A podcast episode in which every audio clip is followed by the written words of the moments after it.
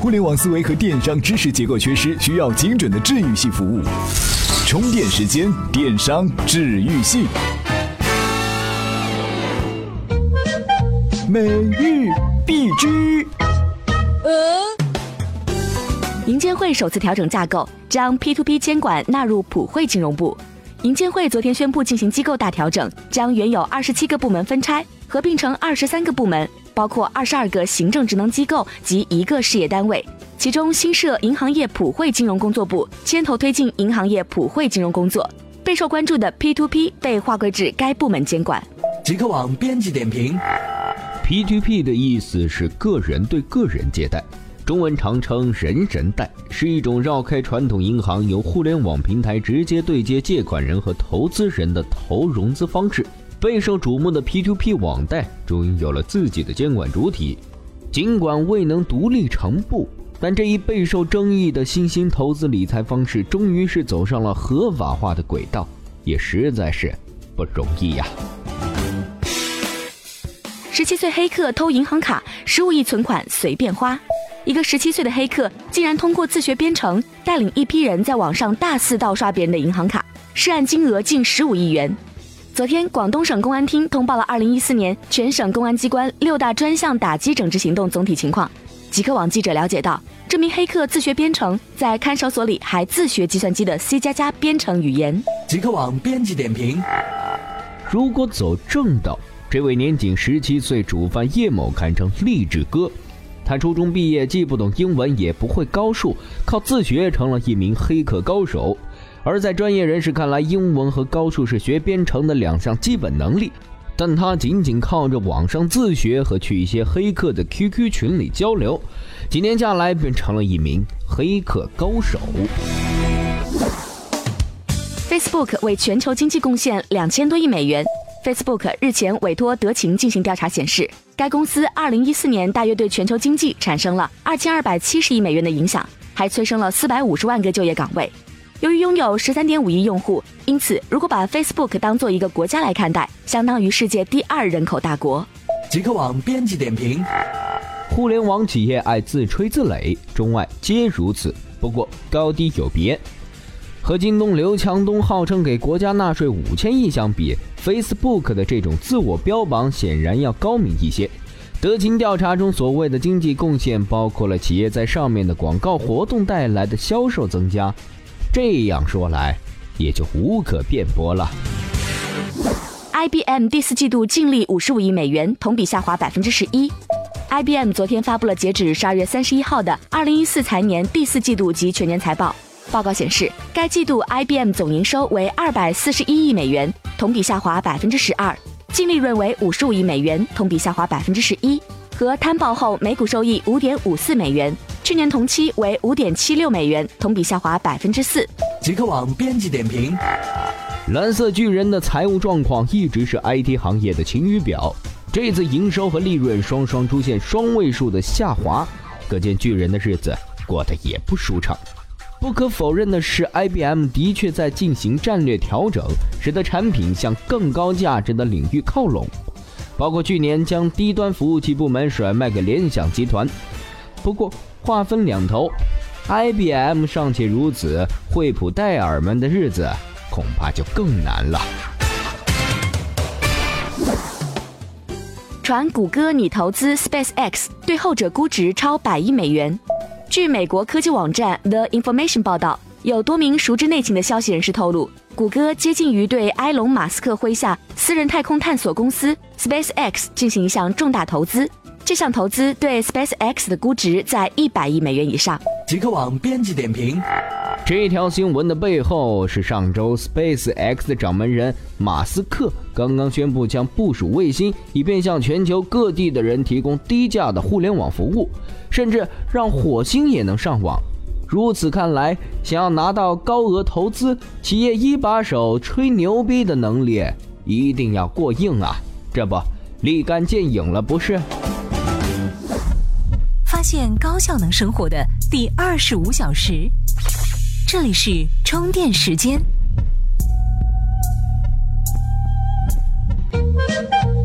干货不吐槽。呃。在 PC 互联网时代。网上支付本来是阿里巴巴一家独大，不过随着打车软件的兴盛以及微信红包的横空出世，格局已被打破。特别是在线上移动支付方面，阿里有支付宝，腾讯有微信支付，百度则有百度钱包，BAT 已各有布局。但在线下移动支付方面，BAT 都还未开始真正发力。BAT 深耕 O2O 线下移动支付大战一触即发。此处有观点。二零一五年，BAT 移动支付大战如何打响？正如在连接用户与商户之间，免费 WiFi 有可能是一个不错的媒介。在线下商户的交易环节当中，WePOS 机或许是一个不可或缺的终端设备。而 BAT 接下来如果在进场支付方面展开竞争和较量，WePOS 很可能会作为一个重要的 O2O 支付终端得到大规模的普及。围绕着移动支付，BAT 三巨头之间攻防战必将持续展开。不过，尽管 BAT 三巨头野心勃勃，希望能够借着移动支付工具的普及撬开庞大线下商业的大门，但目前来看，人们的移动支付习惯还只是仅仅在电影票购买、打车等几个方面。在大量的线下商业交易环节中，用户的支付方式还是非常传统，特别是在长辈这样的微 POS 机厂商出现之前，线下移动支付的发展非常受限，使用场景不多，而且市场仍需教育。那 WePOS 会成为 BAT 的 O2O 利器吗？事实上，在目前众多的垂直 O2O 领域，如果是单纯互联网的软件服务，是很难实现商业交易的闭环和去中介化的。比如，在电影票购买，首先用户需要用 APP 下订单，然后通过支付宝、微信支付或者网上银行进行支付，最终用户到电影票取票还必须通过一个取票终端机来完成，这样才能完成一个几乎无其他人工参与的智能 O2O 闭环。同样的，在线下庞大的商业领域中，无论是服装店还是餐饮店，同样需要一个智能硬件终端来辅助店铺完成 O2O 闭环交易。这也是2014年里长辈 WePOS 机们崭露头角的原因。而 WePOS 相当于一个为线下商户提供了一套以移动支付为核心的 O2O 解决方案，从三个层面上来解决商户的问题。首先，WePOS 机融合了收管功能，在满足传统的刷卡支付的前提下，还支持了以微信、支付宝为代表的二维码扫码支付方式，能够满足商家的刚性需求，创造了 O2O 的稳定入口，以实现更多的可能性。其次，是向商户提供电子卡券的营销方案，借助微信的卡包功能，能够为商户的会员管理和营销管理提供支持。最后是系统化的管理，结合了线下支付和线上商城消费记录，商户便可以轻松获得消费大数据，从而能够帮助商户进行经营方式的调整和制定，并且最终实现管理的互联网化。总之，移动支付环节作为 O T O 闭环当中最为关键的一环，必将是巨头们重点布局和争夺的重地。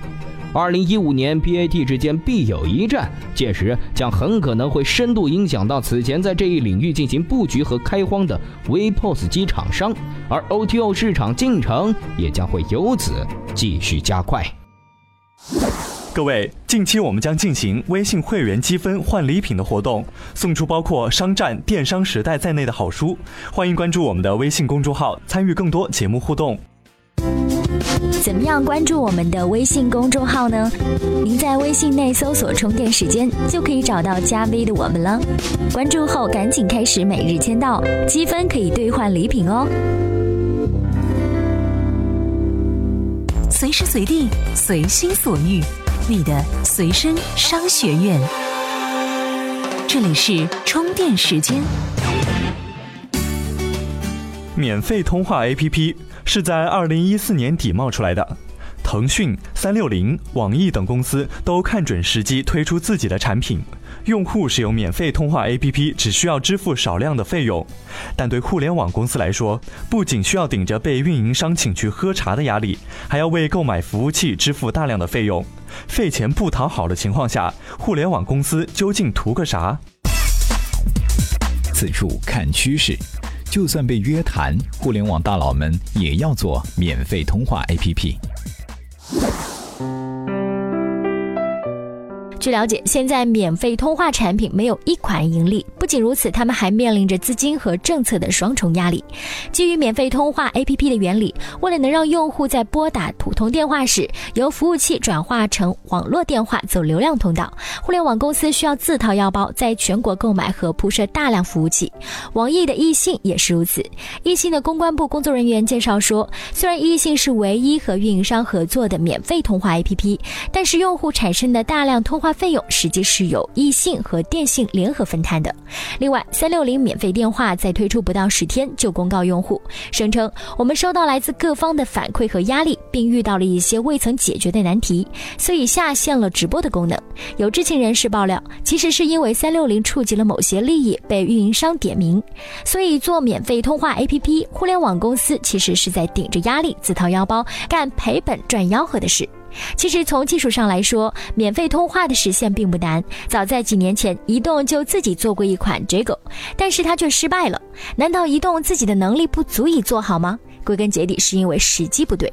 现在这个市场重新活跃起来，最主要是因为数据通信被解放了。后四 G 时代，更快的数据传输支撑起了更流畅的免费通话，顺着这股风，才吹来了免费通话的春天。另外，虚拟运营商开放之后，阿里已经推出了自己幺七零的号段，并且拥有自主为服务定价的权利。按照互联网公司的做事风格，未来完全松绑通话费用几乎是可以预见的。所以，打电话免费其实是一个大趋势。除此之外，互联网还要追求极致的用户体验，所以围绕通话周边的 APP 会越来越多。其实，在免费通话领域，移动互联网入口才是争夺的重点。超级 APP 就是最好的入口之一。其实，打电话就是最直接的实名社交，你的号码就是唯一的身份 ID，而且这个需求几乎是不可消灭的。所以，抢占了用户的拨号盘，其实就是拿下了用户的入口。二零一五年会有更多的公司投入这片蓝海，但是互联网拗得过运营商吗？对运营商来说，免费通话 APP 造成的损失到底有多少呢？怎么样才能和其他喜欢咱们频道的伙伴们待在一起呢？首先，在微信搜索公众号“充电时间”，进入公众号，选择第三个按钮，点击群入口按钮，然后扫描你所在频道群的二维码，这样你就能随时随地和同频道的伙伴们待在一起了。这里是充电时间，电商治愈系频道，风向指南针。五八同城从二零零五年十二月成立，走过了近十年的历程，在它成立后的第八个年头，终于成功登陆纽约证券交易所，实现了许多创业者梦寐以求的 IPO 梦想。在很多人看来，五八是成功的，但也有另外一些声音始终相伴。五八的路还能走多久？批评主要来自两个方面。一是分类信息本身是否还有发展空间，二是分类信息一直都没有解决产品体验的问题。五八同城被历史的趋势和自身的瓶颈推向了不得不变的境地，五八必须要革自己的命。于是五八到家来了。此处有案例：五八到家与一家独大的五大拦路虎。二零一四年十一月二十号，五八同城正式发布五八到家品牌。五八到家目前选择两个业务切入：保洁和搬家。五八到家拥有巨大的流量和资金优势，且保洁服务市场已经被教育。五八到家从保洁切入，基本不用耗费多少力气去教育两端。家政服务还在诸侯纷争的阶段，尚无绝对垄断地位的强势品牌出现。在搬家领域方面，其还处于一片蓝海。互联网端似乎没有一家真正做聚合信息平台的企业出现。从这些优势来看，似乎五八到家一下子就变得所向无敌了。但其实不然，任何行业真的要深扎进去，都会面临重重的困难，否则早就出现家政巨头了。从五八同城的背景及家政行业的复杂性来看，五八到家首先面临的问题是缺乏对家政行业的深入了解，没有相关经验。对于一项需要专业护理知识的深度服务，就必须要有专业团队去负责运营，这就不是一个分类信息平台一转身就能快速接手的活了。第二个问题就是，五八到家从一开始就是以做生意的心态去做事，新信息平台的红利期正在急速衰退，选择什么样的事情去挣钱就变得尤为重要。所以，五八选择了家政，抱着圈钱的目的，还是抱着振兴家政行业的目的，其结果是大相径庭的。家政行业本来就是一个非常复杂的行业，要在家政领域取得丰硕的成果，投入就不单单是钱的问题，还有整个身心。五八到家能做到多深，还且打个问号。第三个问题是，家政行业无法以点带面的快速铺张。家政服务面向的是两端用户群体，一端是提供服务的家政员，另一端是接受服务的用户。不仅要让用户满意，还要让家政员愿意诚心服务。如果双方无法称心合作，无论是家政员还是用户，都会或多或少的迁罪于平台。而如果没有家政员提供服务，或家政员流动大，对平台的品牌又将是不小的冲击。其次是安全隐患。尽管平台会采取各种办法，但陌生人间的戒备心理并不会轻易放下。再次是跳单，这个问题在家政行业一直存在，也一直没有彻底解决的办法。五八到家给服务人员提供了展示平台，双方交易一旦达成，就完全可以绕开平台私下交易。所以，如果留存做不好，就没有根基，更不可能快速铺张。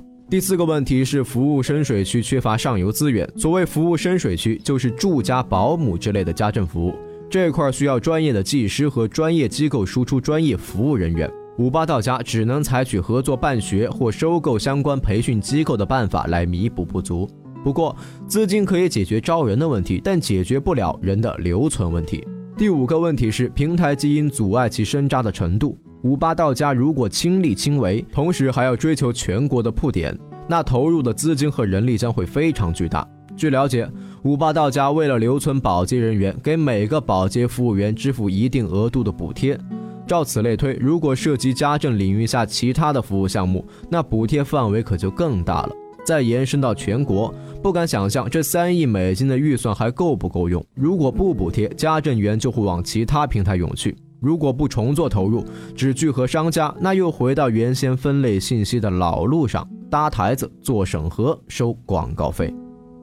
各位，本期的节目就到这里，感谢自媒体人李东楼和三金晶晶、彭金城对节目内容的贡献。如果您也觉得我们的节目有营养、有意思，那么欢迎您关注“充电时间”的微信公众号，在上面我们还有更多好玩的节目，以及关注互联网生态的大神们。我们下期再见。怎么样关注我们的微信公众号呢？您在微信内搜索“充电时间”就可以找到加 V 的我们了。关注后赶紧开始每日签到，积分可以兑换礼品哦。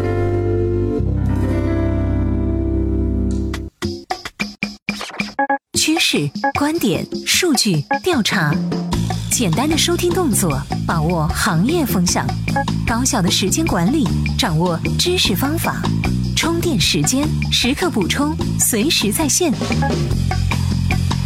让观念永不落伍。